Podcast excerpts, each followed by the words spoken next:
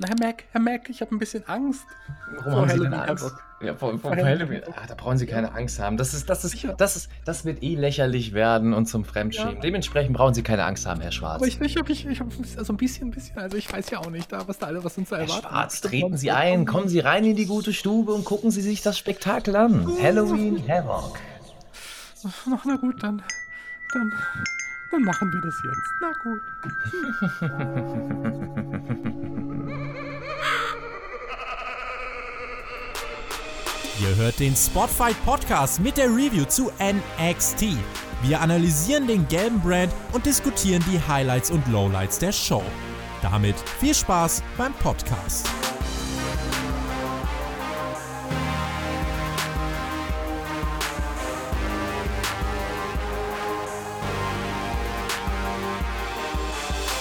Ja, hallo und herzlich willkommen hier beim Spotfight Podcast. Wir reden über NXT, wir reden aber nicht über irgendein NXT, wir reden über das NXT vom 28.10.2020 aus dem ja, WWE Performance Center, aus hallo. dem Hallo, CBC Covid Wrestling Center bitte.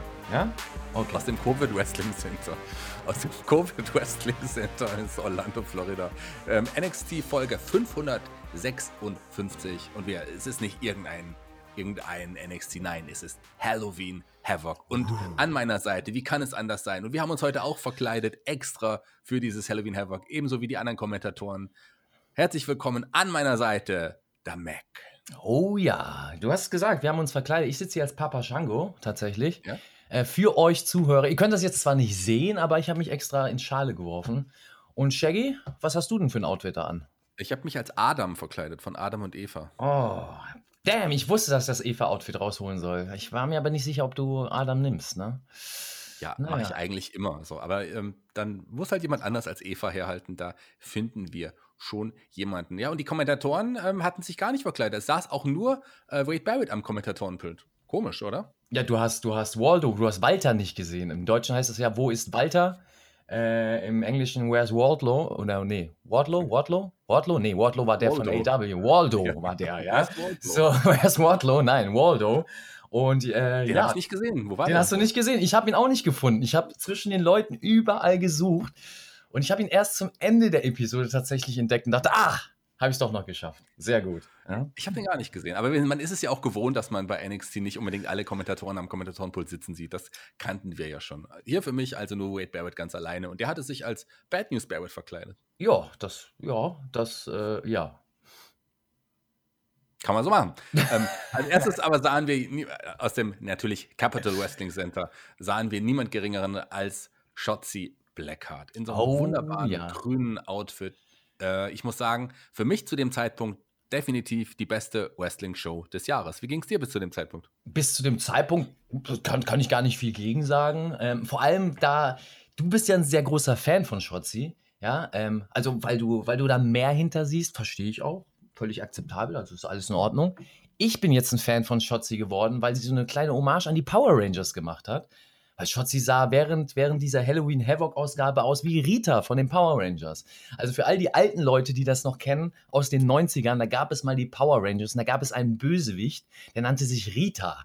Ja, das war so eine Hexe, die war immer ganz komisch angezogen und ganz merkwürdig und sehr laut und hat immer rumgeschrien und ähnlich wie Schotzi.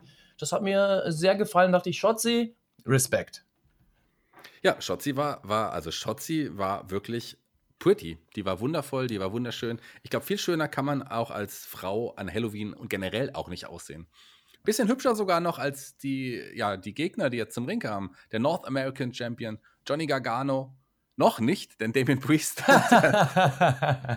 und der vielleicht, verdammt, ich habe das Match gespoilert. Vielleicht baldige North American Champion Johnny Gargano. Und es wurde noch das Rad gedreht, denn es heißt Spin the Wheel, Make The Deal. Oh ja. Und was wurde es? Es wurde ein, was wir uns alle gewünscht haben, ein Devil's Playground Match. Ja. Und was ist denn das Devil's Playground Match? Ich glaube, das war einfach ein False Count Anywhere Match. Das haben die Kommentatoren ja dann auch so gesagt. Richtig, richtig. Ja, ich sag mal extra dazu jetzt für diese Episode explizit, jetzt nochmal für alle Zuhörer. Meine Sicht der Dinge ist so ein bisschen anders auf NXT. Ich komme nicht aus der Wrestling-Bubble, so schön genannt. Ich gucke kein WWE Main-Produkt, kein Raw, kein SmackDown, auch keine anderen Shows. Ich gucke nur NXT für Spotify tatsächlich und schaue da mal rein. Und deswegen ist mir tatsächlich sehr, sehr vieles heute sehr, sehr sauer aufgestoßen. Ähm, ich habe es auch nicht alleine gesehen. Ich habe das mit einer Person gesehen, die auch nicht aus der Wrestling-Welt stammt. Und ich musste mich dafür rechtfertigen, warum ich mir äh, so einen Quatsch anschaue und dass das echt zum Fremdschämen ist. Hier noch nicht. Also ich sage das nun mal so als Intro, damit ihr euch schon mal darauf vorbereiten könnt und nicht hinterfragt, warum empfindest du das denn so als schlimm? Bei Raw ist es doch auch so. Ja, das ist mir egal, das kenne ich nicht. Ich gucke da ganz neutral drauf und ich vergleiche das mit anderen Wrestling-Shows, die ich kenne oder mit anderen Entertainment-Formen, die ich kenne. Und ähm, ja, so viel dazu zum Intro, damit ihr gleich Bescheid wisst. Und ja, zum Match Damien Priest gegen Gargano, sagst du. Ja, ich fand fing ja auch fing im Ring an, fing im Ring an. Man hat dann aber relativ schnell auch Waffen geholt. Gargano hatte einen äh, Singapore Cane und dann ein, ein Damien Priest plötzlich auch ein Stahlrohr in der Hand. Das kennt man ja auch von ihm oder so diesen Stahl, diesen Schlagstock. Äh, dann verlagerte sich das Match aber relativ schnell auch schon backstage. Ja, aber du hast was ganz Wichtiges vergessen. Was ja? habe ich vergessen? Ja, das, die, die Aufmachung schlechthin, die zerstört worden ist von Gargano.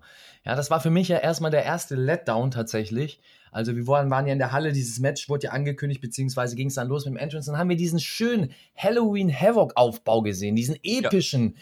Oh, war das geil, war das geil inszeniert, war das schön. Also das sah richtig erwachsen aus. Man hat Angst gehabt vor dieser, vor dieser Bühnenaufmachung. Das war wie, wie, wie ein Musical, wo du reinkommst, 70 Dollar oder 70 Euro zahlst und denkst, boah, ist das ein geiles Bühnenbild, das hat sich jetzt schon gelohnt. Das war es hier nicht. Ja, also das erste, erste Letdown für mich. Und ich sage, ich bin da nicht ganz unparteiisch, weil ich bin ein WCW-Kind. Und ich muss ehrlich sagen, hatte ich ja schon in der letzten Woche gesagt, dass ich da voreingenommen bin und mich sehr angegriffen gefühlt habe, dass es überhaupt den Halloween Havoc schon wieder gibt. Bei WWE dann auch noch. Und äh, dann sehen wir dieses Bühnenbild mit einem Kürbis, der noch nicht mal einen Zweijährigen erschrecken würde. Also so eine kindliche Darstellung vom, vom Halloween Havoc. Muss man mögen. Ich mochte es nicht. Es gibt auch genug Zuhörer, glaube ich, ähm, die das sehr toll empfunden haben, die sagen, bei Raw oder SmackDown ist es doch nicht anders.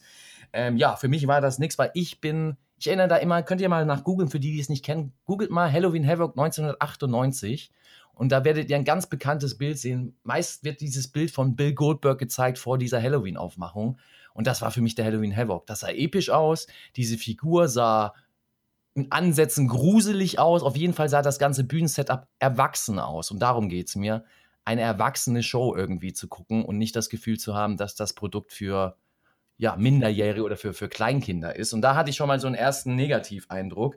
Ähm, ja, da hat Gargano aber dann was Gutes gemacht und hat das Ding einfach mal zerstört. Und das wollte ich jetzt hier nochmal erwähnen, ja? ja? Dann müssen wir auch nochmal erwähnen, ähm, dass auch ein Damien Priest natürlich auch eine Live-Entrance-Musik hatte. Das vielleicht auch noch ganz interessant. Das war top. Das habe ich auch, auch übersprungen, das tut mir leid. Und ich nochmal ganz kurz meine Meinung zum Aufbau zur Deko hier bei Halloween Havoc. Ich habe ja, ich glaube, es war das 13. Halloween Havoc insgesamt. Ich habe 1989 mein erstes Halloween Havoc uh. gesehen. Das war auch das erste insgesamt. Mhm. Und ich glaube, man hat einfach wirklich die Deko von damals jetzt einfach nochmal ausgepackt und, und, und benutzt. Genau, um, die Vordeko, also aus der ganz, ja. ganz, ganz, ganz grauen Zeit der WCW, beziehungsweise ja, dunkle, eh, es war eh eine bunte Zeit, eine sehr bunt, bunt, bunte Zeit. Ja, das war, ja. Ist Geschmackssache. Wie auch alles, was ich hier sage, bleibt im Endeffekt ja. Geschmackssache. Genau. Ähm, ich, wir sind da auch tatsächlich ein bisschen unterschiedlich jetzt an, äh, an den Halloween Havoc herangegangen, weil ich habe jetzt nicht so viel erwartet. Du hast natürlich auch jetzt nicht viel erwartet, aber dich trotzdem auch so drauf gefreut auf den Havoc. Ich auch, ich glaube, wir gehen da unterschiedlich da aus dem Havoc rausgegangen. Aber kommen wir gleich dazu. Lass uns mhm. bei diesem Match nochmal bleiben. Ich habe es gesagt, die sind relativ schnell dann auch irgendwann Backstage gewesen. Da ging es dann weiter. Man hat Mülltonnen benutzt, wie man das so kennt bei ja, Matches, wo alles erlaubt ist. Oh ja, ja, einige Aktionen hat man da gebracht. Äh, unter anderem ging es ja dann ja weiter in dem Match äh, mit dem Falcon Arrow von äh, Priest gegen Gargano auf dem Kommentatorentisch. Und ja, da habe ich Gargano mitgefühlt. Ne? Ab dem Zeitpunkt war der Junge äh, tatsächlich im Arsch, im wahrsten Sinne. Also Lendenwirbelsäule lässt grüßen. Hat man auch im Verlauf des Matches gemerkt. Auch wenn er da noch nach wie vor super performt hat. Äh, aber da habe ich so mit ihm gefühlt. Dachte ich auch so, oh, das war ein unnötiger Spot, weil der Tisch ist auch nicht zu Bruch gegangen und deswegen wahrscheinlich war der Schmerz dann doch noch größer als eigentlich gedacht. Ne? Das ist richtig. Also danach, da, nach dieser Aktion, die du genannt hast, ging es ja dann erst so richtig Backstage. Da gab es dann noch, wie man es kennt, den Feuerlöscher ist eingesetzt worden, Mülltonne habe ich gesagt. Ähm, das Publikum, ja, das hat gnadenlos geboot. Ja, das hat gnadenlos geboot. Äh, sehr authentisch. Ja, war in Ordnung. Also mir ist es tatsächlich diesmal diese Audiospuren, wenn sie genutzt worden sind, gar nicht so negativ aufgefallen. Vielleicht habe ich mich jetzt tatsächlich langsam dran gewöhnt oder schaffe es, das zu überhören. Äh, ich frag, hinterfrage immer noch diese Picture-Wand, Wand, ist auch geil, diese Picture-Wand der Fans. Ja, wow, Cameron Grimes. Nein, diese Picture-Wand der Fans. Ähm, ich verstehe, dass man das macht. Das hat man sich äh, oder hat man abgeleitet aus den anderen Sportarten in Amerika, wie Basketball beispielsweise. Da sieht man das auch. Aber da siehst du halt tatsächlich Fans sitzen. Also auf dieser oder in dieser Picture-Wand. Das heißt, äh, die bewegen sich, die reagieren auf das, was auf dem Feld passiert.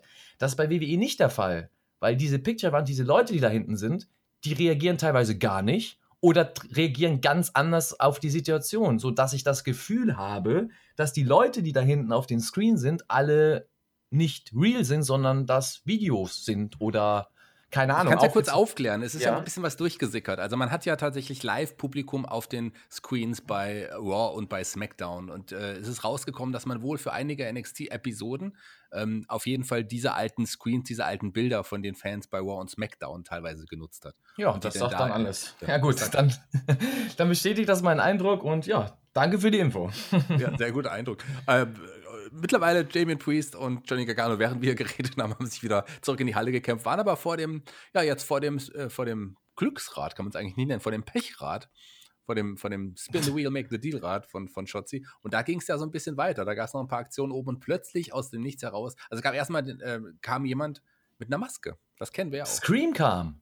Also die, Jung, die jungen Leute werden es nicht kennen. Äh, das war so in den 90ern so einer der Horror, neuen Horrorfilme oder diese Art und Weise, äh, was bei Scream gezeigt worden ist. Also du hast einen Mörder, der da alle jagt und irgendwie, ja, kriegt er auch alle, egal ob sie wegfahren, wegrennen, sonst wie, er kann immer gehen und kriegt die Leute dann, metzelt sie ab. Und das war auch in dem Fall. Äh, auf einmal Scream stand da und man wusste gar nicht, äh, wer ist denn das? Was passiert denn da jetzt? Äh, das hat, da war ich tatsächlich kurz äh, interessiert dran zu wissen, ah, wer steckt da unter der Maske? Wurde das denn noch aufgedeckt? Ähm, in der, also der Episode jetzt noch nicht.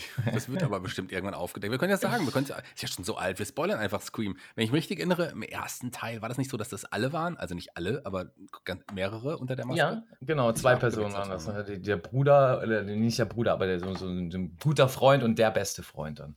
Ja, ja, Scream übrigens auch, da ist ja auch ein ehemaliger ähm, ja, WCW World Champion in der Hauptrolle zu sehen. Das stimmt. Darf, David Arquette darf man auch nicht vergessen. David Arquette, allerdings, ja, der äh, bei Scary Movie sehr gut imitiert worden ist als du. Achso, bei Scary Movie, ja, genau. ja, ähm, ja, so viel dazu. Da sind wir ein bisschen, ein bisschen, ein bisschen guck mal, ich schweife mir ab in die 90er. Aber wir sind ja in Horror, wir sind ja in der Halloween. Ich habe übrigens neulich einen, einen, Horrorfilm gesehen, der nannte sich It Follows. Ähm, sehr, sehr cool irgendwie. So ein Indie-Horrorstreifen von 2014, hat meine Freundin rausgekramt. Die Story ist total banal.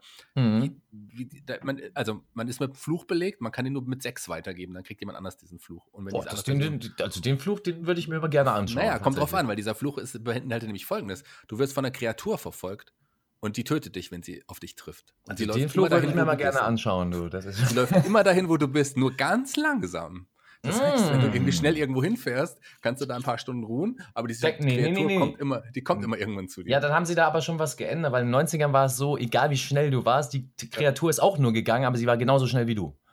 Okay. Also, das war halt. Langsamer. Ja, das ist halt so die Logik. Naja, egal. egal. Äh, ja. Hier war es aber die Scream, äh, der Scream-Charakter, der kam und einen mit einem Stahlrohr zugeschlagen hatte. Es gab den Schlag auf den Rücken von Damien Priest. Dann gab es noch den DDT mit der Hilfe ja, des, des Glücksrades.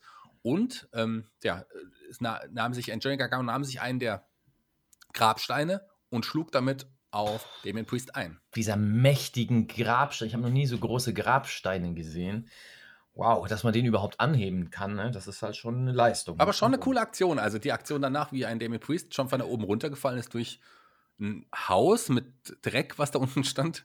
Ähm, ja, das sah schon eigentlich ganz cool aus. Das sah cool aus und da trennt sich unsere Meinung. Jetzt haben wir den ersten Punkt.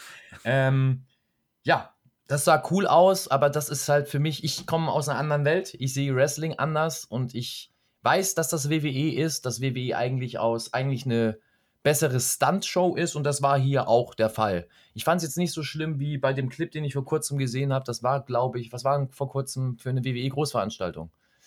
Ähm, Hell in a Cell. Hell in a Cell. Da gab es ein Käfig-Match oder ein Cell-Match und da habe ich auch einen Wrestler gesehen, das war Drew McIntyre, der äh, an dem Käfig hing und es eigentlich in dieser ganzen Situation nur darum ging, dass er die richtige Position findet, um selber von oben durch den Tisch zu springen, ohne Fremdeinwirkung. Und äh, das war hier besser umgesetzt. Ähm, aber es ist halt nicht so mein. Also, wenn das geil, wenn das zur Story passt, wenn das, sag ich mal, zum Match passt, ist das für mich was Cooles. So ist es immer für mich so, ah, komm, jetzt bringt man nochmal einen Stunt, damit man Holy Shit Chance hört und die Fans dann im Endeffekt sagen, oh, das war so geil.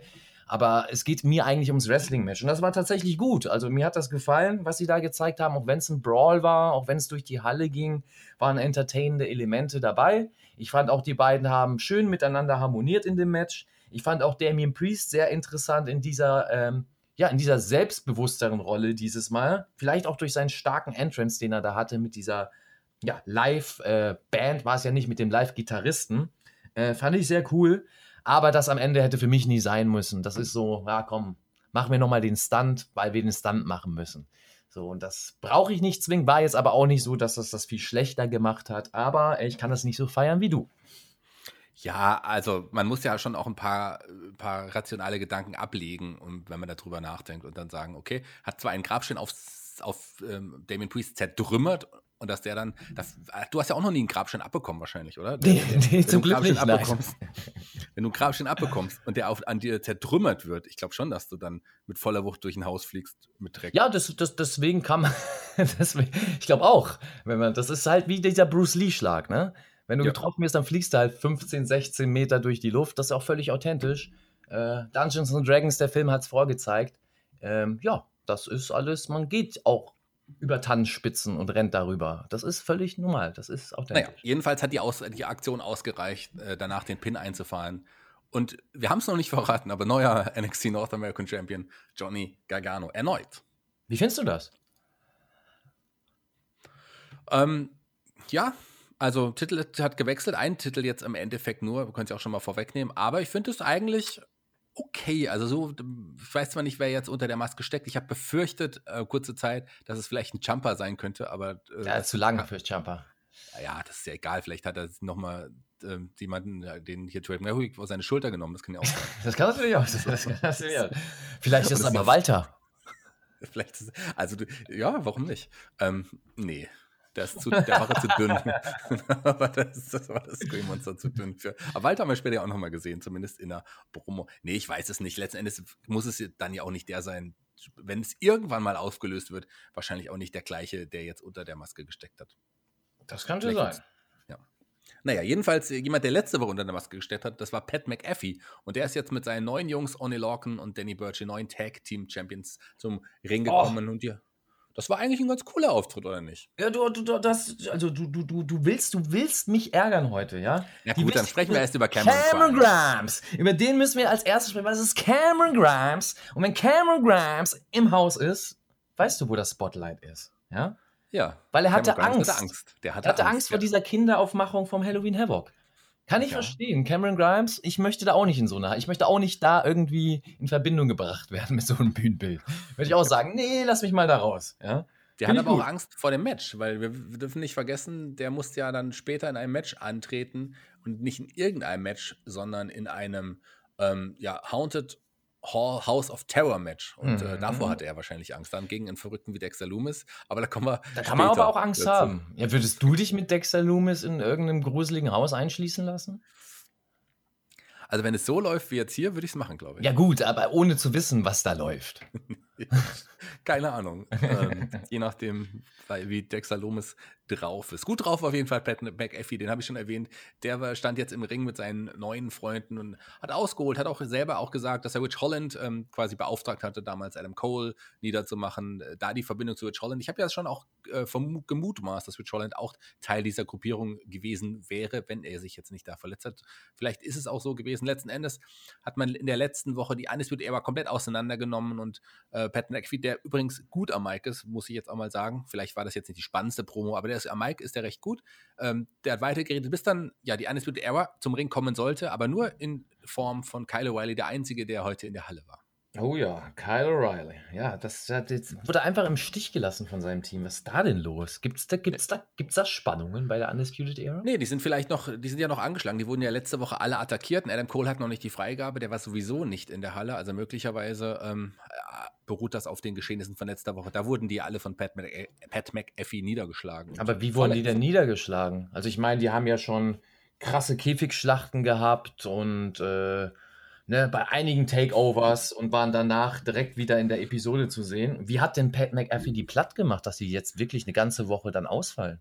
Er darf nicht vergessen, der ist mal Kicker gewesen. Der Ach so. Stimmt, stimmt, ja, die Kicks, ne? Ja, gut, die Spitzenkicks. Ja, gut, ne? Ja, äh, ich lehne mich zurück. Du darfst da mehr zu sagen zu dem Segment, weil ich fand das einfach nur boring und habe mich da nicht mehr drauf interessiert.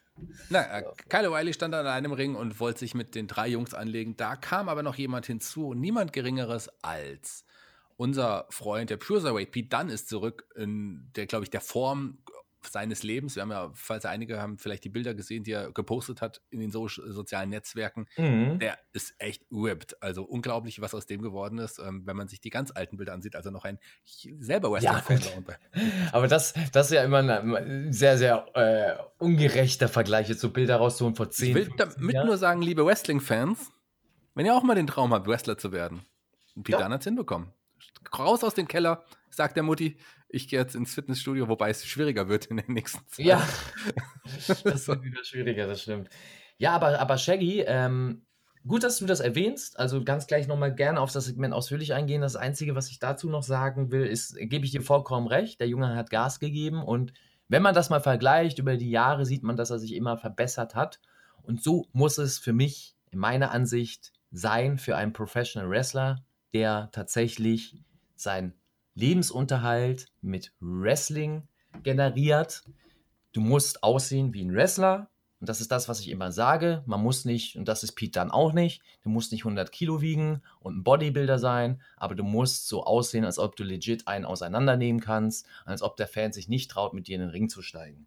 Und äh, das ist ein gutes Beispiel, können sich Leute, und diesen Namen nenne ich jetzt explizit, wie Joey Janella mal ordentlich was von abschneiden. Ja, und äh, das sind Wrestler, so sollte es eigentlich auch sein und das macht WWE immer richtig. Dankeschön. So viel dazu. Absolut. Wir haben ja gleich noch jemanden, der wirklich aussieht wie ein Wrestler, der ist im nächsten Segment aus, einer, äh, aus dem Auto gestiegen, aber da kommen wir gleich dazu. Ja. Ähm, hier gab es noch Pete Dunn und der hatte zwei Stühle dabei. Einen äh, gab er Kyle O'Reilly, den anderen gab er ihm dann nach kurzer Zeit auch, aber auf den Rücken. Denn Pete Dunn ist das vierte Mitglied der Gruppierung von, ja, von Pat, Pat, Pat McAfee. Uh. Der Schlingel. Der kleine Schlingel. Der dann. Ja, kann man mal gespannt sein, was da kommt. Also vom Wrestling-Stil passt das ja, diese Gruppierung, außer Pat McAfee, aber er ist ja nur das Sprachrohr. Aber es sind alles Wrestler, die catchen können, die Technik beherrschen, die im Ring was zeigen können und auch gut harmonieren miteinander. Das passt. Das wird jetzt aufgebaut, so denke ich mal, für die nächste Stable-Fehde. Undisputed Error gegen eben diese neue, gegen dieses neue Stable. Ja, bin mal gespannt, was so die nächsten Wochen dann passiert. Also ein Blick auf den Kalender sagt mir bei NXT, wenn das die letzten Jahre mit den letzten Jahren übereinstimmt, äh, da steht uns bald, stehen uns bald die Wargames bevor. Also Nein, wirklich? Zufälligerweise ähm, könnte man vielleicht doch, wenn man eh gerade so eine Feder hat, was für ein Zufall, oder? Dann könnte man doch auch die 4 gegen 4 in den Käfig packen. Ja, das stimmt. Das könnte, es könnte, also ich sehe da, ich sehe das absolut nicht, dass das passiert. Also bitte, Shaggy. Das wird doch nicht passieren. So was, so was Einfaches. Die werden sich doch da mehr Gedanken gemacht haben. Kommen wir jetzt zu was Logischem. Ähm, Cameron Grimes stand wieder Backstage. Wie heißt der? Cameron Grimes. Der bat immer noch William Regal, äh, bitte nicht in diesem Match antreten zu müssen. Man kann doch irgendwie auch ein normales Match nehmen. Und es geht auch, man muss doch nicht immer den gleich so ein, ja, so ein Match. Und dann ging er raus, äh, plötzlich die Tür ging zu, da stand, kam ein Auto und auf dem Beifahrersitz saß irgendein komischer, verrückter Zombie. Aber das war egal, denn, auf, denn von hinten, äh, die Tür öffnete sich und da, da kommt jetzt der, der wirklich aussieht wie ein Wrestler, mit einer äh, Gürteltasche, wie es sein muss. Ja, Michael, eben. Das, Michael, Michael P.S. Hayes. Das, das, das eben, die Gürteltasche fehlt. Ich wünsche mir mehr Gürteltaschen heutzutage. Diese Bauchtaschen, die müssen wieder. Die, die Kids heute tragen das ja um den Körper, ja, weil die Bauch, weil, weil die Bauchtaschen für den Körper zu groß sind, um den Bauch zu tragen. Deswegen muss man das über den Oberkörper tragen. Aber nee, man muss äh, das in Bauchtaschen. Das ist gut. Ja, das ist, das haben nur Catcher und äh, die Damen des roten Gewerbes getragen. Und das, das, das, das finde ich gut. Kann man machen. ja, ich habe mich tatsächlich gefreut. Ich frage mich halt immer bei, bei Shaggy, äh, bei Shaggy, bei NXT, bei Shaggy frage ich mich das auch. Ja. Aber bei NXT frage ich mich halt immer, warum man gewisse Elemente bringt, weil ich manchmal nicht weiß, wen sie da ansprechen wollen am Publikum. Ich meine, so Michael Hayes, wir alten Säcke, wir kennen den und wir feiern vielleicht die Segmente noch ab, weil vor allem weil Cameron Grimes auf Michael Hayes trifft, also diese beiden merkwürdigen Paradiesvögel, die aufeinandertreffen. Aber ich weiß nicht, ob der 15-jährige NXT-Zuschauer überhaupt weiß, wer Michael Hayes ist und dieses Segment dann demnach überhaupt als stark Also kann ich dir sagen, es gibt keinen 15-jährigen NXT-Zuschauer, wenn man sich die, das Durchschnittsalter anschaut. Da wird es vielleicht Ach so. zwei geben. Wir sind ja. Ja, gut, dann, dann äh, wenn es natürlich NXT nur für, für die älteren Herrschaften ist, dann ist es ja in Ordnung. Dann sage ich nichts gegen. Ja, es sollte nicht nur für die Älteren sein, aber die, also das Durchschnittsalter des WWE-Zuschauers, ich würde sagen, da sind wir relativ äh, im Durchschnitt, wir zwei. Also oh. da kann man sich nicht beschweren. Wir kennen einen Michael Pierce Hayes nur sehr gut. Wen wir auch kennen, das ist äh, Santos Escobar, uh. ähm, denn der war schon im nächsten Match und es das ging aber nicht um den Cruiserweight-Titel, es war aber äh, ein Match gegen Jake Atlas. Die sind ja sich auch in den letzten Warum Wochen ging das nicht um den Cruiserweight-Titel? Das habe ich mich auch gefragt. Das hat sich, glaube ich, jeder gefragt.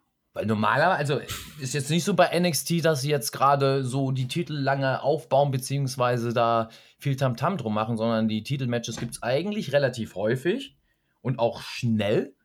Und hier ja. gab es das einfach mal nicht. Und ich denke so, okay, also hier hat es mal tatsächlich gepasst, so ein bisschen, um ein bisschen mehr, weißt du, so ein bisschen mehr Kribbeln reinzukriegen. Ja. Wie fandest du das also Match? Ich habe mir im Vorfeld gedacht, das Match geht hier nicht um den Titel, weil hier möglicherweise Jack Atlas gewinnt und so aufgebaut wird als nächster Dachte ich auch, aber, ne? aber war nicht so. Stattdessen hat man diesen alten, ja, das Match war gut, das war jetzt nicht lange, das ging mhm. relativ schnell, äh, schnell wieder vorbei. Das waren ja, das waren ja gerade mal ähm, dreieinhalb Minuten, die das Match dauerte, denn am Ende hat sich ja äh, Raul Mendoza eine Maske aufgezogen, mit der Maske zugeschlagen. Das haben wir ja auch ein paar Mal schon gesehen. Aber Headbutt. warum? Ist, was ist, ist, ist in der Maske, sind da Metallplatten drin? Da ist irgendwas drin in der Maske. Das hatten wir, das gab es ja schon mal, diese Aktion ähm, vor ein paar Monaten. Die hat Santos Santos Escobar damals schon mal gezeigt. Haben Sie ähm, das aufge also haben Sie das aufgedeckt, was da drin ist schon? Ich glaube, das hat man gar nicht aufgedeckt jetzt in der Show. Ich habe es nicht, ist mir nicht aufgefallen, aber ich hab, bin ja, bin ja, ja das klug. Also das mit der Maske kann man machen, ist, ist auf jeden Fall unique. Ich sage ähnlich wie damals Eddie Guerrero mit dem Blumenstrauß mit China. Ne, er hat dann gerne mal die Gegner, beziehungsweise hat China mit dem äh, Blumenstrauß zuhauen lassen oder selber mit dem Blumenstrauß oder dem Rosenstrauß zugehauen. Und die Leute haben sich gefragt, warum fällt denn der Wrestler um wegen einem Blumenstrauß? Ja, und dann hat Eddie Guerrero mit einem verschmitzten Lachen so eine so Metallpipe daraus gezogen, hat dann gezeigt, deswegen fällt der Gegner um. Und das fehlt mir dann halt noch bei diesem, dieser Erklärung halt für den ganz einfachen TV-Zuschauer, äh, um das wirklich klar zu machen, ah, in der Maske steckt was drin. Weil so könnte man jetzt auch übertrieben sagen, es könnte auch so ein Shikara-Event sein, das ist eine mächtige Maske. Ja, vielleicht ist es ja auch so. Vielleicht ist es auch eine mächtige ja, Maske. Ich bin ja Chikara-Fan. Ich weiß, deswegen habe ich es erwähnt. Vielleicht ich kann ja, mit sowas leben. Dann kommt bald der Invisible Chikara Man. gibt es ja nicht mehr. Chikara gibt es nicht mehr. Invisible Man ist großartig. Hast du das Match Invisible Man gegen Invisible Stan mittlerweile gesehen? Nein, ich habe es nicht ganz gesehen. Nein, ich, hab, ich kenne Ausschnitte daraus und ja, ja. Für mich eines der Matches des Jahres gewesen, auf jeden Fall. Vielleicht sehen wir das ja bald bei NXT. ich glaube, so weit geht selbst die WWE dann irgendwie nicht.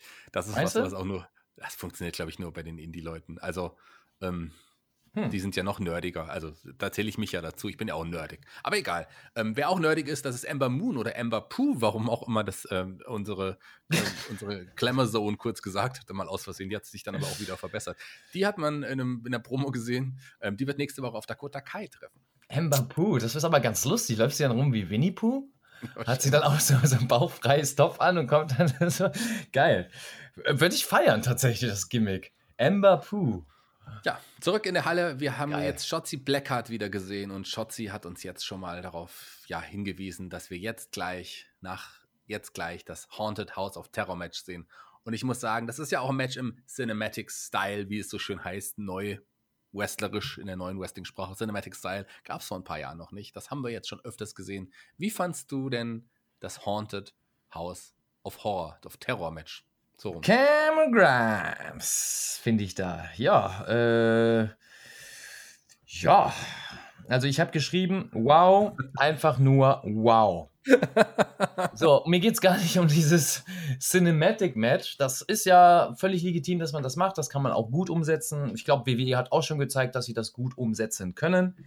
Ich sage nochmal, ich komme nicht aus der WWE-Welt. Ich gucke nicht das Main Roster. Ich gucke weder Raw, SmackDown noch die Großveranstaltung, weil das alles nicht mein ist. Ich fühle mich da sehr unwohl mit, sowas zu schauen.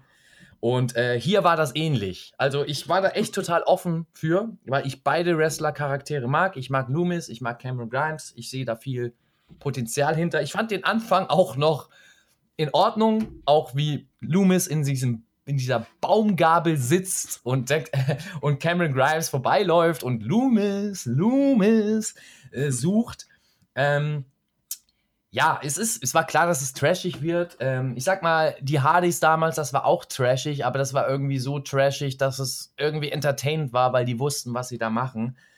Äh, und hier gab es Elemente und nicht von den Wrestlern. Ich spreche nicht von Cameron Grimes und nicht von Dexter Loomis. Die haben das, was sie in diesem Szenario machen sollten, sicherlich gut umgesetzt. Ich rede von der Inszenierung von WWE. Ich rede von der Inszenierung, wie du was darstellst. Und ich habe vorhin eine Diskussion schon mit Tobi darüber gehabt, weil Tobi das als gut empfunden hat und ich eben nicht. Weil entweder muss es für mich trashige Comedy sein, dass ich wirklich lachen kann, oder wenn ich Horror mache, soll es Horror sein. Ich bin großer Horrorfan, ich kenne viele, viele Horrorfilme, trashige, gute, wie auch immer. Und sowas, das würdest du in keinem Horrorfilm sehen, so schlecht umgesetzt. Ja, sie nehmen Elemente aus The Ring, aus Blair Witch, aus The Grudge. Ich kenne die Filme, woraus sie die Elemente genommen haben, aber setzen die alle scheiße um. Also, dass du nicht mal lachen kannst. Allein schon dieser Referee in der Ecke, der sich rumdreht, mit, einer, mit einem scheiß Facepaint. Also wirklich so lächerlich. Ähm, da habe ich schon gedacht, warum gucke ich mir diesen Scheiß an? Muss mir auch den Spruch dann gleich anhören. Warum guckst du dir diesen Schwachsinn an? Ich sage, ja, weil ich es muss. So, dann, ähm, wirklich, dann geht es dann da weiter mit, mit irgendwelchen The Grudge bzw. The Ring-Inszenierungen. Für alle, die die Filme nicht kennen, da gibt es immer eine, ein Mädchen, was nasse Haare hat, die ins Gesicht fällen und was sehr gruselig wirkt, meist in einem weißen Kleid, sehr bleich und meist drehen sich die Gliedmaßen in alle Richtungen und sie geht dann auch komisch, ähnlich wie der Fiend das schon immer gemacht hat, auch schon als Bray Wyatt, dass er da in diese Brücke geht und dann läuft das kommt aus den Horrorfilmen. Und das haben sie hier probiert auch zu inszenieren mit einer Duschszene. Ähm, japanischen Horrorfilme, also da so gerade genau, wie die Japaner und so genau. Richtig, richtig. Japanische Horror, bin ich ein großer Fan von. Ähm, und das haben sie probiert auch zu inszenieren. Ich bin mir nicht sicher, ob sie das wirklich lustig darstellen wollten oder tatsächlich gruselig darstellen konnten. Das ist eben der große Fehler daran. Das war nichts Halbes und nichts Ganzes. Ich habe weder gelacht noch fand ich das irgendwie scary, sondern lächerlich. Es war einfach für mich wirklich lächerlich und auch lächerlich zu sehen, dass ein Cameron Grimes mehr als ein Loomis das dann auch noch so zählt, als ob er wirklich davon erschrocken ist oder Angst hat.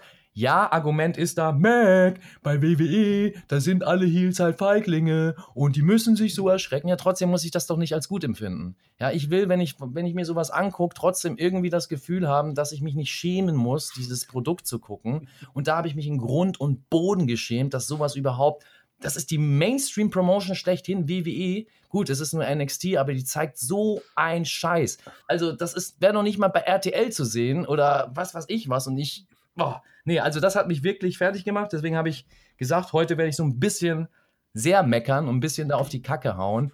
Ähm, wie gesagt, aber ich komme da auch aus einem anderen Blickwinkel. Ähm, ich kann das nicht akzeptieren, bloß weil es im Main Roster angeblich wohl auch so ist und weil bei WWE das angeblich wohl immer so ist. Ja, das ist schön und gut. Es muss sich ja trotzdem nicht als gut empfinden, wenn es trotzdem scheiße bleibt. Und das war es für mich. Äh, für mich war das Match nichts. Äh, auch wenn die beiden Akteure das, was sie gezeigt haben und wie sie es umgesetzt haben, gut gemacht haben. Aber ich wurde weder entertained, noch wurde ich erschrocken. Äh, ich wurde sauer dadurch. Ja, das ist das Einzige, was man bewirkt hat bei mir. Diese ja, Japan Ghost Girls wurden ja auch wie alle anderen Kreaturen auch immer als creepy Zombies bezeichnet. Übrigens, eben, waren, waren alles Zombies. Irgendwie ja, alles Zombies. Alles Zombies ja. Waren alles Zombies. Cameron Grimes, der, ich fand das aber, hatte diese Angst so überzeichnet gespielt. Ich habe mich, muss sagen, ich habe mich unterhalten gefühlt. Zumindest in, Bier jetzt noch ist. Man musste einfach wirklich abschalten, den gesunden Menschenverstand abschalten. Und ich bin ja auch Horrorfan. Ich habe auch wirklich viel gesehen, auch viele Horror-Trash-Sachen natürlich, die ich auch mag. Äh, ja, es war schon Horror-Trash, aber es war jetzt an dem Fall auch kein guter Horror-Trash. Das war, und es war auch nicht wirklich lustig, aber irgendwie hat es mir trotzdem Spaß gemacht. Kennst du Braindead? Klar kenne ich Braindead. Ja, das ist lustiger Horror-Trash. Ja, ja? da weißt du Bescheid, ja. Das wäre ja. aber hier zu weit. Das, so, so weit konnte man hier aber nicht. Ja, natürlich, natürlich nicht. Na, es ist auch völlig legitim, kann ich auch verstehen. Ich glaube, auch viele Zuhörer werden gar nicht verstehen, was ich da meine und sagen, ey, ähm, stell dich doch nicht so an, schalt den Kopf aus und das ist Wrestling. Genau das will ich eben nicht. Das will ich eben nicht. Auch beim Wrestling gibt es Logik für mich. Auch beim Wrestling muss ich nicht den Kopf ganz ausschalten und denken, ach, das ist halt so, weil beim Wrestling, nein, ich möchte da trotzdem.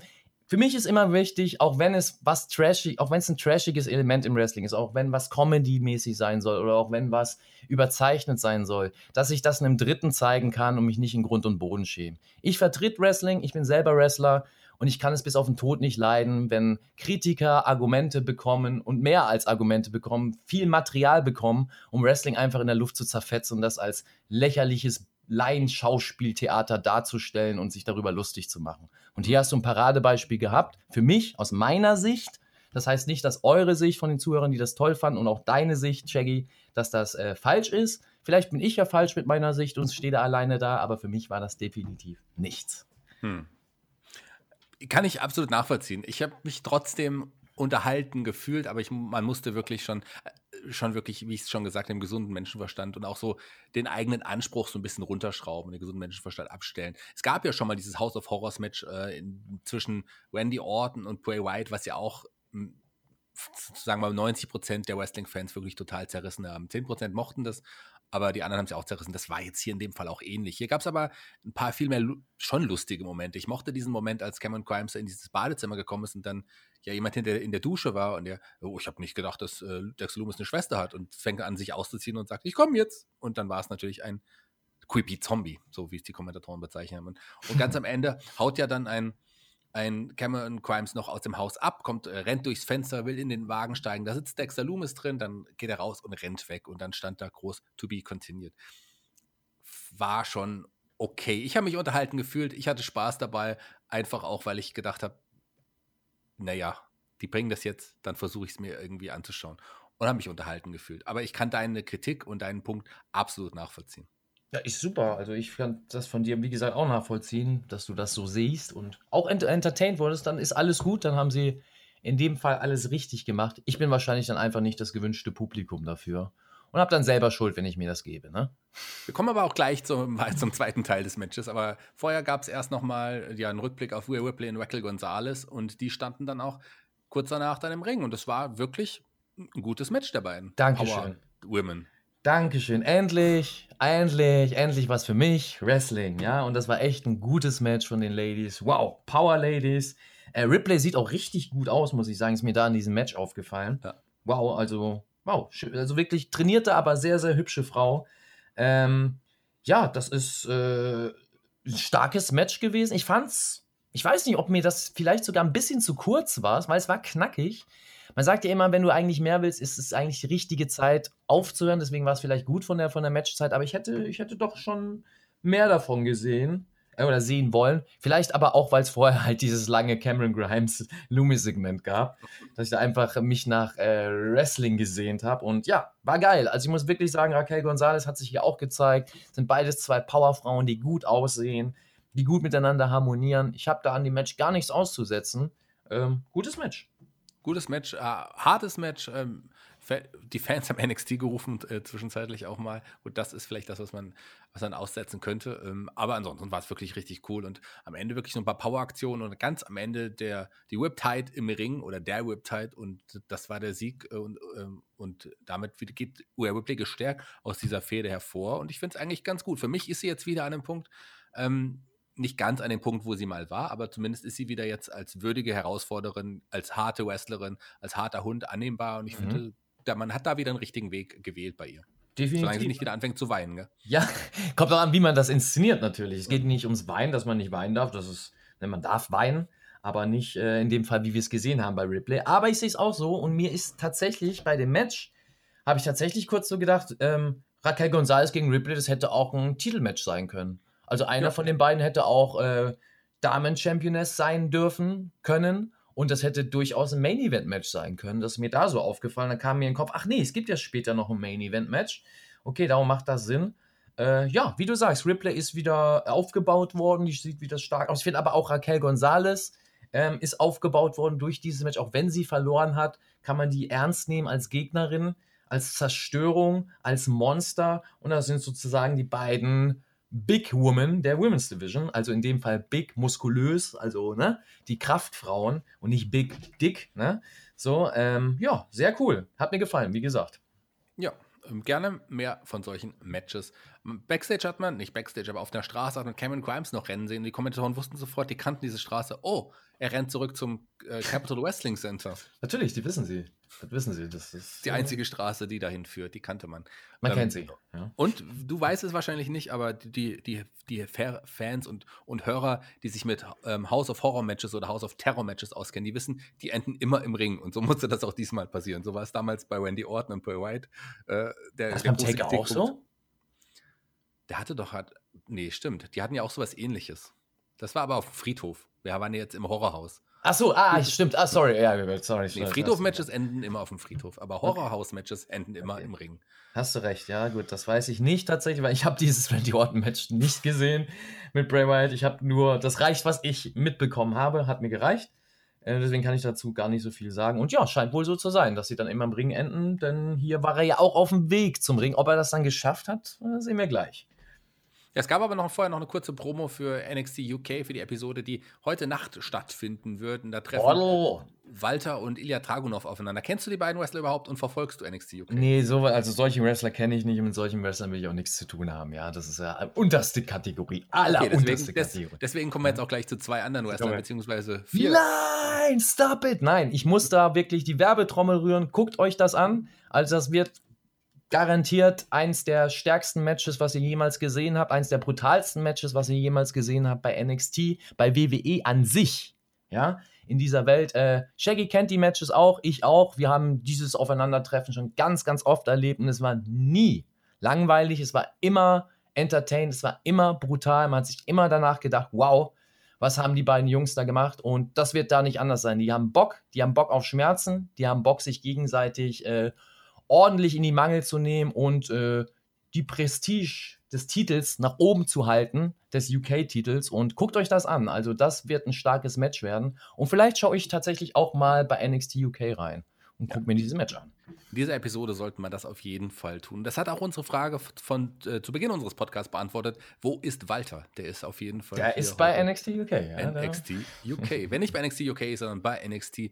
Das ist ähm, Hulk Hogan. Der stand backstage mit Mean Gene Okerlund. Oder habe ich mich da vertan? Nee, das war Hogan und Mean Gene. Habe ich auch genau. gesehen. Drake Maverick äh, verkleidet als Hulk Hogan bei Mackenzie Mitchell. Und dann kam er jemand, mit dem man nicht gerechnet hat.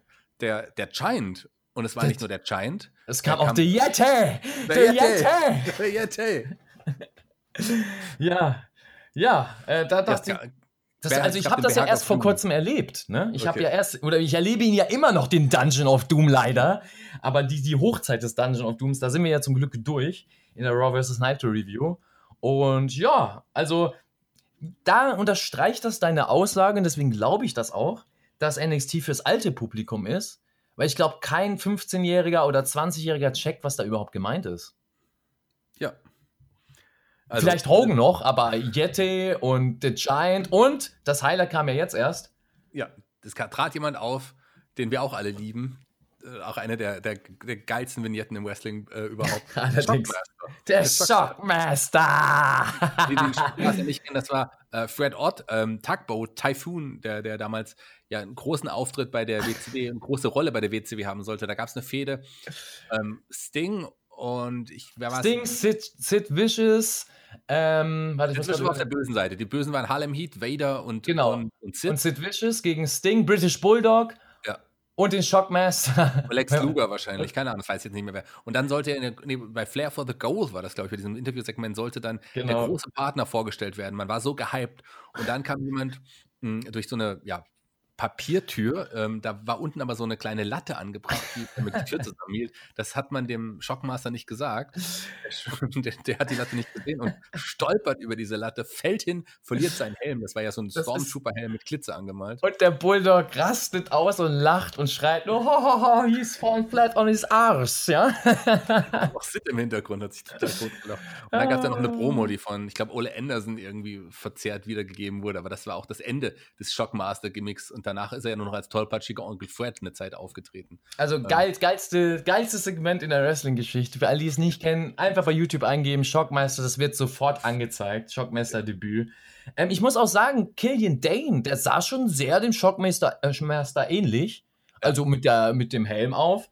Ähm, ja, ich fand's, es hatte sein, ich sag mal, so, so einen kleinen Charme, dass man das da aufgebracht hat. Ich fand's aber nicht lustig, dieses ganze Segment, äh, um ehrlich zu sein. Ähm, ja, es war halt, deswegen sage ich, unterstreicht das wahrscheinlich, das, was du gesagt hast, dass das für älteres Publikum ist, weil das ist so Altherrenhumor. Und ich glaube, viele Alte haben darüber doch gelacht und geschmunzelt und jeder, der jünger ist, denkt sich, was ist denn das für ein Scheiß? Ja. Was haben sich die Leute aber jetzt beim, bei der Fortsetzung des Matches gedacht, was danach kam? Das Haunted House of Terror. Cameron Grimes. Part 2. Die waren jetzt mittlerweile im Capital Wrestling Center. Ähm, ich würde gerne das meiste überspringen, weil das hier ist ja nicht wirklich viel passiert, außer dass wieder ganz, ganz viele Zombies, ähm, Creepy Zombies, wie sie genannt wurden, wieder da waren. Also diese, ja. Oh Mann, ey. Und da wird, mir, da, da, wird mir gesagt, da wird mir tatsächlich gesagt, das ist doch entertainend. Ja, du Aber kannst doch nicht, du kannst, du kannst doch nicht, äh, was weiß ich was, New Japan-Niveau hier erwarten. Nein, will ich auch gar nicht, aber ich will nicht, wie du auch sagst, Shaggy, mir das Gehirn aus dem Kopf schießen müssen, um da irgendwie ansatzweise das ertragen zu können. Das war, das war noch schlimmer als das, was wir in diesem Haus gesehen haben. Das war jetzt schlimm. Also das Schlechte Laiendarsteller, die rumkrabbeln. Ich sag mal, Su Jung von Impact Wrestling macht das millionenmal besser und selbst das stößt bei vielen sauer auf. Aber die macht das authentisch, die, die ja. lebt ihr Gimmick und vor der kannst du auch Angst haben in manchen Situationen. Das, was wir da gesehen haben, das war noch nicht mal Kindergartenniveau. Der hatte noch nicht mal. Was weiß ich. ein grünes Gesicht auch übrigens, ein ganz grünes Gesicht. Ja. Der hat dann auch ein Cave-In bekommen. Der hat ein Cave-In bekommen. Unglaublich. Egal. Wow. Äh, der, der, andere Zombie-Frau ist ja auch noch auf Dexter Loomis rumgeklettert irgendwie und so um ihn rumgeklettert und dann hat er sie auch geworfen auf einen Cameron Crimes. Ähm, ja. Aber wir haben uns ja immer auch lange gefragt, das Dexter Loomis Gimmick. Der Charakter ist ja schon cool, aber was ist es jetzt wirklich? Wir haben da ja von, hat nicht irgendjemand äh, Serienkiller. Ja, ich, ich, war der, ich war der immer in so eine Richtung perverser Serienkiller, ja, Massenvergewaltiger. Ja, er, er, hat ja die Zombies im Griff. Die hören ja auf ihn. Er ist ja, ja ist der Zombie-Slayer jetzt. Er ist der Zombie-Slayer. Also, also zu Loomis, zu Loomis tatsächlich, es gab einen Moment, also um mal auch die Highlights oder die positiven Dinge hier mal von mir äh, auch mal rauszuhauen zu diesem Match. Es gab so eine kleine Sequenz am Anfang, als er dann Cameron Grimes verfolgt hat und als er da in dieses Haus reinkommt und durch diese Tür guckt. Da könnte man den Pauseknopf drücken. Das ist so, wie ich mir Loomis vorstelle. So diesen sneaky, oh, creepy Dude, der dich beobachtet. Du bist abends, ja, wir haben jetzt die Winterzeit. Drin ist das Licht an. Er steht bei dir eigentlich vorm Haus und guckt dich die ganze, beobachtet dich die ganze Zeit, studiert deinen Tagesablauf, weiß ganz genau, was du machst. Vielleicht schläft er auch bei dir im Keller schon seit Jahren und du kriegst das gar nicht mit oder auf dem Dachboden. So ein Charakter wäre das für mich. So einer, der, der quasi die ganze Zeit da ist, creepy ist, aber du weißt gar nicht, was er will. Ähm, und so einer wäre das. Und das war so eine, so eine Szene, wo ich dachte, ah, man könnte so viel aus dem rausspinnen. Ich finde, der wirkt so, der wirkt einfach, er kann so einen starren Blick machen und das wirkt. Ich glaube, jede Frau, die vor dem stehen würde, würde Angst kriegen vor dem äh, wenn er die so anguckt. Und das sollte man nutzen, finde ich einfach. Aber das will man wahrscheinlich nicht bei NXT, weil man halt ein, äh, ein Zombie-Führer Zombie haben will. Bin gespannt, ob die Zombies irgendwann nochmal wiederkommen werden. Eigentlich müssten sie jetzt zum Gimmick gehören, denn die haben auch äh, ihm zum Sieg verholfen. Am Ende gab es ja den, Silencer oder The Silence und das war das Ende und Sieg für Dexter Loomis. Der hat dann noch Shit, gefeiert, gefeiert mit den Zombies. Ich hab's. Jetzt hast du, oh, jetzt fällt mir die Schuppen von den Augen, jetzt hast du mich auf die Idee. Die wollen, ach, du kennst Iron Sky, oder nicht? Ja. Ja, in so eine Richtung gehen die jetzt. Ja, auf ja, Mond, Nazis dunkle Seite des Mondes, Nazis auf der dunklen Seite des Mondes, Hitler auf dem T-Rex. Das werden wir alles bei NXT demnächst sehen. Geil. Finde ich gut. Finde ich cool. Ähm, aber ich glaube nicht. Äh, Als nächstes haben wir dann nochmal Shotzi gesehen. Shotzi muss man jedes Mal erwähnen, wenn man sie sieht. Die hat nochmal gehypt, dass sie gleich nochmal ein zweites Mal das Rad drehen wird. Aber erstmal sahen wir Jumper ähm, ja in der Promo und hat den Velveteen Dream herausgefordert, gesagt, das ist nicht mehr mein NXT, wie ich es kannte. Ähm, ich hole es mit zurück. Ähm, mhm. Velveteen Dream, dich als nächstes. Du 25-jähriger Prodigy. Ist auch krass, dass Velveteen Dream erst 25 ist. Ja, darf man nicht vergessen. Das, das schockiert mich ehrlich immer wieder, dass der erst 25 ist. Ähm, krass. Weil der krass, wirklich. Eine kurze, geile Karriere mit 25 schon vorbei. So muss es sein. Oder was? Ja, vorbei. Solange er bei WWE ist, wird er ja geschützt. Die schützen ja alles. Mörder, Vergewaltiger, was weiß ich was. Das ist nicht so schlimm. Das passiert. Das ist in Ordnung. Das weiß man ja. Deswegen verstehe ich auch gar nicht, warum er sich darüber aufregt, über den Dream. Lass den doch sein. Ja, also bitte, als ob das was Neues ist für WWE, ja. Jetzt regen sich alle auf, wie kann der sowas sagen? Ja, es ist die Wahrheit, ja. Butter bei die Fische, so ist es halt nun mal bei WWE. Die schützen ihre Leute, auf die, in die sie was setzen oder auf die sie bauen, ob das gut ist oder nicht.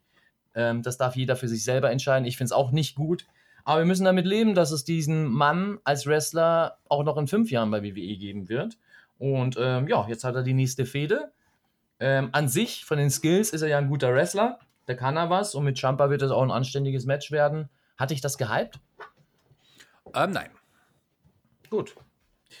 Kommen wir, zum, kommen, wir zum, kommen wir trotzdem jetzt zum Main Event. Candice LeRae kam schon mal zum Ring. Ähm, Im tollen Outfit. Ich glaube, du magst so ein Outfit nicht, oder? Magst Doch, da, da, muss ich wirklich sagen, hier passen die Flügelchen. Es ist Halloween. Man kann so ein Gimmick fahren und da passt, da macht also da habe ich eine Erklärung dafür, dass sie diese Flügelchen hinten auf haben. Und die waren ja auch tatsächlich dann auch so ein bisschen, ja, so ein bisschen, äh, wie soll man sagen, so äh, scary, also, scary Flügelchen. Genau. Ne? Und das Gefallener war gut. Engel. Gefallener Engel, so. Ja. So The Fallen Angel. Nee, das war jemand anderes.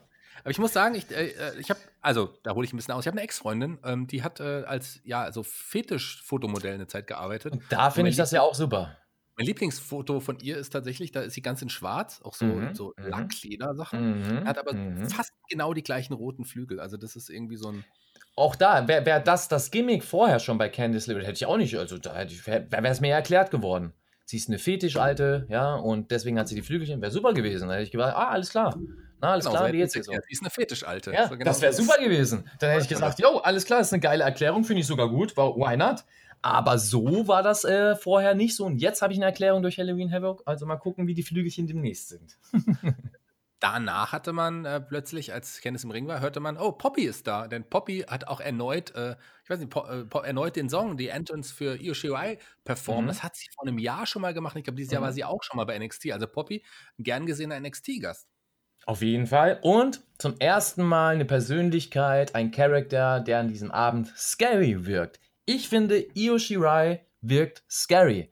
Sie ist eine Frau, wenn sie ihren Entrance macht, wenn sie da abschreit, wenn sie da ein bisschen psychopathisch wird, vor der kannst du Angst haben. Und das hätte ich mir einfach, was nicht so schwer ist, gewünscht, dass sie die Wrestler einsetzen, beziehungsweise die, noch nicht mal, es sind ja nicht die Wrestler, die den Fehler gemacht haben, sondern die Laiendarsteller einsetzen, die es auch schaffen, ansatzweise scary zu wirken. Und Io Shirai hat es hier vorgemacht, obwohl sie das gar nicht will, wirkt sie trotzdem ja, Angst einflößen bei ihrem Entrance, finde ich. Vor allem, wenn diese Poppy im Hintergrund noch so richtig Gas gibt, wenn die dann ausrastet, dieses Strobolicht einsetzt und ja, sie dann ganz wild in, diese, in, in das Licht guckt und sich teilweise auch so ein bisschen ja, asynchron bewegt, heißt wie in diesen Horrorfilmen, diesen japanischen, ne, wo du dann dieses, dieses Zucken die hast. Genau, nicht ganz wie die Zombies, aber das fand ich zum ersten Mal in diesem Abend, wo ich gedacht habe, oh, hier ist doch mal so ein Element, wo du legit abkaufen kannst, da ist jemand, oh, vor dem habe ich aber Angst. Oder vor der habe ich Angst. Ja, Angst hatte ich auch äh, davor, was es jetzt für ein Match werden könnte. Man hätte einiges kaputt machen können. Das Rad wurde gedreht, man hat ja die Möglichkeit gehabt, Blindfold-Match, Casket-Match, ähm, Shotzi's Choice-Match, Judy Backwell on a Forklift-Match. das wäre äh, geil gewesen, ja. Äh, Lederjacke on a Pole Match, was es da also alles gab, keine Ahnung. Letzten Endes wurde es ein Tables, Ladders and Scares Match. Also ein TLS-Match. TLC-Match quasi. Ja. Äh, der, der, der, Gürtel wurde, wurde angebracht und äh, ja, es ging los. Und für mich war das zumindest der Weg auch bis dahin wirklich Main-Event-Feeling jetzt. Ja, definitiv. Sind beides gute Wrestlerinnen. Ähm, war ein Gimmick-Match, klar, wie jedes Match da, aber es war äh, völlig in Ordnung. zu Beginn so oder so. Sie haben sich ordentlich, äh, ich finde, es, es war eine ordentliche Dynamik da. Also es war nicht die ganze Zeit so, dass du gedacht hast, boah, jetzt kommt die Phase und die Phase, also jetzt ist Shirai nur am Drücker und dann ist Liray wieder am Drücker. Ich fand, die haben das echt äh, gut gemanagt, dass du nie das Gefühl hattest, ah, jetzt kommt so eine Boring-Phase in diesem Match. Und ja, wie war es für dich denn am Anfang vom ich fand auch super. Man hat ja relativ schnell dann auch schon ja, Gegenstände geholt, die Leitern, äh, die auch schon praktischerweise unterm Ring positioniert waren. Und auf der ersten, und auch einen Tisch auch rausgeholt. Auf dem ersten Tisch war auch, äh, ja, da war so ein Sack drin, den Candice dann ausgepackt hat und da waren Menschenteile. Hm, kann man machen. Mit ja. denen dann auch eine, eine Io auch zugeschlagen hat, mit dem Arm zumindest. Ähm, ja, äh, kann man machen. so, und Leitern, äh, Irish lag dann auf einer Leiter, da gab es eine andere Leiter, die rausgezogen wurde, die wurde eingeklemmt. Da gab es schon wirklich ein paar harte Aktionen, besonders der Table vor allem. Table ja? genau, der war auch heftig. Aber, Aber das Heftige war da, dass das Table, also auf dem Table waren ja die Umrisse von zwei Personen gezeichnet, also so wie man das aus alten Filmen kennt, ja, wenn die Polizei kam und, und diese Leichen, also die Leichen, die da vorher lagen, ja. wurden dann abtransportiert und hast du noch markiert, wie sie da lagen. Ähm, genauso war das auf den Tischen. Und ich fand das ganz lustig, als Io Shirai tatsächlich diesen Table Bump gefressen hat und da durchgeflogen ist, dass das perfekt gematcht hat zu ihrer Ringgear. Dieses ja. Grün ist übergegangen vom Tisch auf sie und dann wieder, und es sah so aus, als ob einer mit einer Sprühdose gekommen ist und das so über die alle drüber gezogen. Fand ich ganz lustig, war nicht gewünscht wahrscheinlich. Aber ich fand das ganz cool und dachte so, ah, das, das, das matcht ja perfekt. Das, da hätte man sich auch einen lustigen Spot noch rausdenken können. Äh, Wäre das mhm. vorher wahrscheinlich aufgefallen. Geil. Wollte ich nochmal erwähnen. Äh, ist auch erwähnenswert. Erwähnen möchte ich auch noch in der Aktion, als man auf dem Kommentatorenpult war, äh, sollte ja eine Aktion folgen. Da gab es aber einen Schlag mit dem, mit dem Monitor, der auch irgendwie ganz cool für mich, fand ich, aussah, ähm, von, von Candice gegen Io Shirai. Das war eine Aktion. Dann ähm, haben wir noch ja, ganz viele Einsatz von Stühlen gesehen im Ring, wo dann auch eine, eine Io Shirai dann letzten Endes mit einem Mut auf den Stühlen gelandet ist. Das war ganz hart. Äh, ja, einige, einige Suplexe, die auch auf die Stühle gingen. Ähm, und NXT-Chance, äh, NXT, ähm, die ganz, auch ganz natürlich kam. Also da gab es einiges. Da gab es einiges. Und vor allem das Highlight natürlich, dass wieder unser guter alter Freund Scream vorbeikam zum Ende des Matches. Genau, der kam am Ende nochmal und hat eingegriffen und wollte Candice zum Sieg verhelfen. Äh, da kam dann aber jemand, äh, über die ich mich natürlich wiederum sehr gefreut habe, und zwar unsere Shotzi Blackheart und, oh, ja. ja. und attackierte den Scream-Menschen und er schaffte es auch, ihn vom Ring zu entfernen. Dann hat Io Shirai noch eine Leiter geholt, weil Candice ja noch auf der einen Leiter war, hat dann die eine Leiter umgeschmissen, auf der, auf der Candice war und die flog im hohen Bogen aus dem Ring auf eine Leiter, die da auf Apron und Kommentatorenpult aufgebaut war. Die hat sie durchbrochen. Ganz kurz. Und da muss ich einmal kurz bremsen und das meine ich. Das ist auch ein Stunt. Und so ein Stunt kann ich fressen und akzeptieren, weil das ein Teil dieser Geschichte ist und weil das für mich harmonisch wirkt. Ja, klar kann man sagen, gut, das wird ja auch extra aufgebaut und bla bla bla, aber es passt, es fügt sich besser in diese Match-Story ein. Während hingegen dieser Stunt, den wir am Anfang hatten mit Cameron, nee, Cameron Grimes sage ich schon, Cameron Grimes bleibt im Kopf, ist er nicht, sondern mit Damien Priest ähm, und Gargano, dieser Stunt war nur da, um diesen Stunt zu machen, um diese Chance zu bekommen. Ja, und das ist das, was mir, was ich halt vorhin meinte, ähm, was mir da sauer aufgestoßen ist, was völlig legitim ist zu machen, weil man will ja Reaktionen und bla bla bla, aber es hat für mich keinen Mehrwert. Während hier hingegen dieser ja, große Stunt durch diesen Tisch von der Leiter runter Mehrwert hatte, weil du dann abkaufen konntest, dass Candice LeRae es nicht mehr schafft, aufzustehen und Irai daran zu hindern, was dann auch passiert ist, den Titel von der Hallendecke zu nehmen. Ganz genau. Und damit siegreich. Am Ende hat sie sich fallen lassen, stand auch wirklich stark da. Also ich freue mich, wie man Io Shirai darstellt. Die ist hier siegreich auch aus dieser Geschichte hervorgegangen und bleibt weiterhin Women's Champion bei NXT. Für mich insgesamt ein unterhaltsamer Halloween Havoc. Finde ich nicht ganz so. Unterhaltsam auf jeden Fall. Okay. Ja, gut. Die Frage ist halt, in welcher Form. Ähm, ja, ich fand, also wie gesagt, zu den Matches, da kann man gar nicht viel sagen oder kritisieren zu den normalen Matches. Die waren alle unterhaltsam, das eine mehr, das andere weniger. Es gab nichts Schlimmes, kein Wrestler hat sich verletzt oder große Fuck-Ups, wo du sagen musst, oh mein Gott, was ist da denn passiert? Ähm, für mich war dieses House of Horrors Match Horror tatsächlich, weil äh, ich damit nichts anfangen kann mit dieser Art und Weise des Entertainments oder dieser Entertainment-Form, weil es für mich nichts Halbes und nichts Ganzes ist. Äh, Habe ich gerade vorhin ja schon erklärt, brauche ich nicht nochmal auszuholen. Ähm, ja, im Großen und Ganzen war es für mich ein besseres NXT-Event. Ähm, was auch sein sollte bei einem eigentlichen. Was? Halloween, Halloween Havoc hieß es. Es hieß nicht Halloween, Halloween Havoc Havoc. Takeover, ne? Nee, So. es war nur Halloween Havoc. Gut, also war es eigentlich auch nur eine Special-Ausgabe. Dem hingegen war das vollkommen in Ordnung und im Vergleich zu den letzten Wochen eine bessere NXT-Show, definitiv. Aber als neutralen Vergleich zu jedem anderen Produkt oder zu jedem anderen Wrestling-Produkt, wenn man diese Show guckt, eher durchschnittlich und am unteren Rande, würde ich sagen. Weil es teilweise sehr, sehr, wie du sagst, man muss sehr viel den Kopf ausschalten und nicht jeder ist bereit, zwei Stunden lang die ganze Zeit den Kopf auszuschalten, sondern will auch ein bisschen Qualität oder ein bisschen Niveau haben. Aber vielleicht ne, ist das generell bei WWE nicht so und dann brauche ich mich auch nicht zu beschweren. Und dann fragt man sich, warum guckst du das überhaupt? Das kann natürlich auch sein. Das kann natürlich auch sein, aber ich habe mich auch unterhalten gefühlt und klar kann man sagen, als, als Purist, äh, purer Wrestling-Fan schaue ich mir dann vielleicht doch lieber Ja, gut, Japan Dann brauch, an, genau, da brauchst du aber gar kein amerikanisches Wrestling gucken. Wenn du pur We- Wrestling willst, dann müsstest du ganz woanders hingucken. Das stimmt. Hast du den Climax verfolgt? Nein, tatsächlich nicht. Tatsächlich, ich kenne einige Matches, aber ich habe Climax tatsächlich nicht am Stück oder die ganzen Tage gesehen. Nein, habe ich nicht. Ja, die ganzen Tage habe ich auch nicht gesehen, aber vor allem für mich, ich bin ja großer Ibushi-Fan und ich mag ja auch Mhm. Sanada ganz gerne. Ich habe ja das Finale übrigens vorher gesagt, nur mal so. Das hast du tatsächlich. Habe ich auch an dich gedacht, tatsächlich. Ja.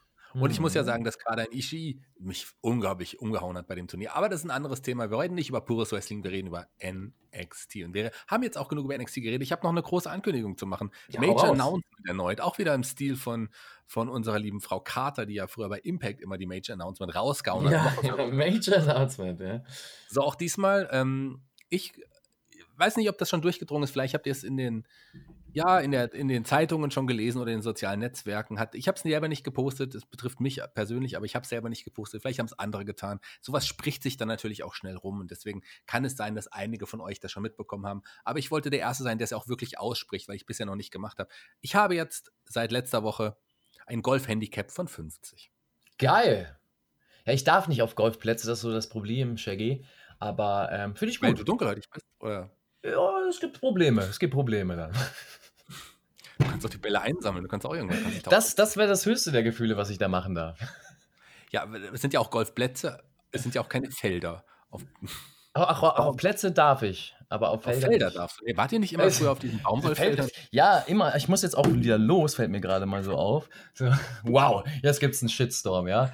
Erst wird gemeckert über NXT, dann wird man noch politisch unkorrekt. Ja, meine Freunde, willkommen in den 90ern. Woo! So sieht das Nein. nämlich aus, ja. Nein, natürlich nicht. Das war nur war ein Spaß Spaß, zwischen genau. Kollegen. Ja, wir Ganz kennen genau. uns, wir dürfen Eben. uns so die Bälle mal zuwerfen. Ja, und das ist nicht so ernst gemeint. Eben, äh, wirklich Witz. Ich mag alle du- dunkelhäutigen Menschen, der, gegen die sind ja auch fast wie richtige Menschen. Habe ich überhaupt. Ich mag nur keine Juden. Nein, auch das stimmt nicht. Manchmal, manchmal übertreiben sie That auch, gell? escalated quickly. So. Ist das auch der Zeitpunkt, um euch Lebewohl zu sagen? Nein.